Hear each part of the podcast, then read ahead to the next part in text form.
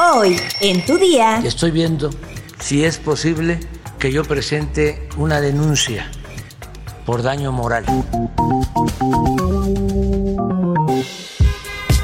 Tu día con el Universal. La información en tus oídos. En tus oídos. Hola, hoy es viernes 17 de febrero de 2023. ¿Ya estás listo para divertirte en tu fin de semana? ¿O no me digas que lo vas a ocupar para lavar toda tu ropa acumulada? Bueno, pues si es así, vamos a chismear a gusto. ¡Entérate! Nación. El presidente Andrés Manuel López Obrador analiza demandar a la defensa de Genaro García Luna por daño moral. El presidente reveló que está haciendo una consulta para ver la posibilidad de presentar una denuncia por este caso. Estoy haciendo una consulta estoy viendo si es posible que yo presente una denuncia por daño moral en contra del abogado de García Luna y de quienes resultan responsables en Estados Unidos. Estoy viendo si es posible hacerlo porque no es Andrés Manuel, es el presidente de México. Y esto tiene que quedar muy claro. Y, este, y de una vez les comento que como no tengo dinero para pagar a un abogado, puede ser que encuentre un abogado de los que no cobran un porcentaje, porcentaje una vez que se termine el juicio y el resto del dinero lo voy a entregar para familiares de víctimas de la guerra que desató Calderón. No acepto que se ponga en duda mi honestidad. Por su parte, el canciller Marcelo Ebrard mencionó que no hay que dejarnos, esto ante la petición del presidente de denunciar a César de Castro, abogado de García Luna. El canciller Ebrard asegura que no pueden permitir que se ponga en tela de juicio el prestigio de este gobierno.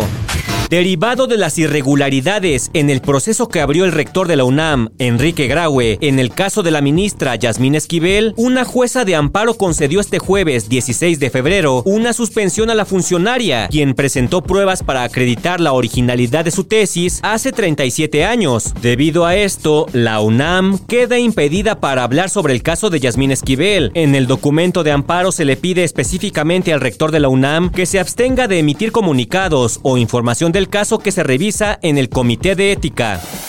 Metrópoli. A casi 11 meses de que se puso en operación el Aeropuerto Internacional Felipe Ángeles, el presidente Andrés Manuel López Obrador, acompañado de la jefa de gobierno de la Ciudad de México, Claudia Sheinbaum, los gobernadores del Estado de México, Alfredo del Mazo Maza, y el de Hidalgo, Julio Menchaca Salazar, se inauguró el Camino Libre a Tonanitla, una vía de 14.1 kilómetros que será el acceso directo al aeródromo desde el puente de fierro en Ecatepec hasta la glorieta de la terminal aérea el presidente comentó que con esta obra, el traslado del centro de la Ciudad de México al aeropuerto Felipe Ángeles será de 50 minutos y sin tránsito hasta en media hora. Además de que se reducirá el tiempo de traslado, el complejo aeroportuario permitirá el desarrollo urbano de esta zona del Valle de México. Detienen a exfuncionaria de la alcaldía Benito Juárez. El alcalde Santiago Taboada acusa persecución política. La detenida se trata de Adelaida N., quien fungía como directora general de Servicios, Obras y Desarrollo Urbano, quien está acusada de autorizar contratos millonarios de manera irregular. En la megalópolis se esperan cuatro ondas de calor. En la parte sur se esperan temperaturas de aproximadamente 35 grados y en la parte norte cerca de 30 grados centígrados. Estados.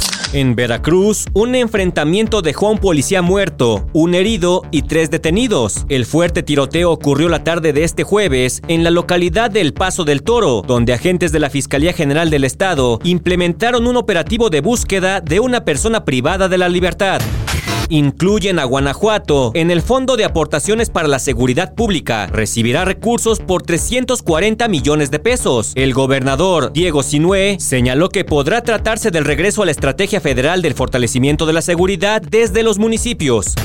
Encuentran sin vida al periodista y activista ambiental Abisaí Pérez en Hidalgo. De acuerdo con la Procuraduría de Justicia del Estado, el lunes fue localizado el cuerpo sin vida de Abisaí en la colonia San José. El casting para una obra de teatro en Chiapas causa polémica porque piden personas con tez blanca y ojos claros. La convocatoria generó críticas hacia los organizadores de la obra, quienes fueron catalogados como excluyentes y racistas. Bueno, pero si es que el personaje así lo pide, pues, pues también. Ahora que si no. Mundo.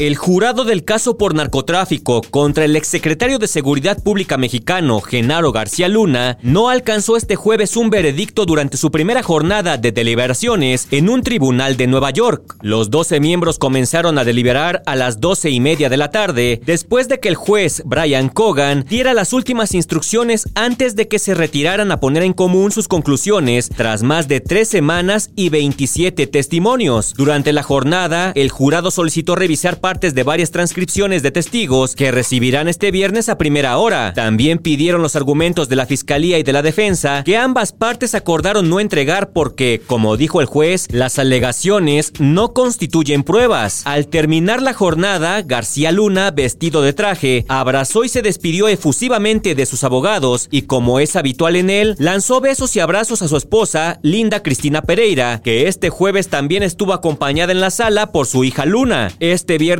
continuarán las deliberaciones para determinar si García Luna es culpable o no de los cinco delitos que se le imputan, cuatro de ellos relacionados con el narcotráfico.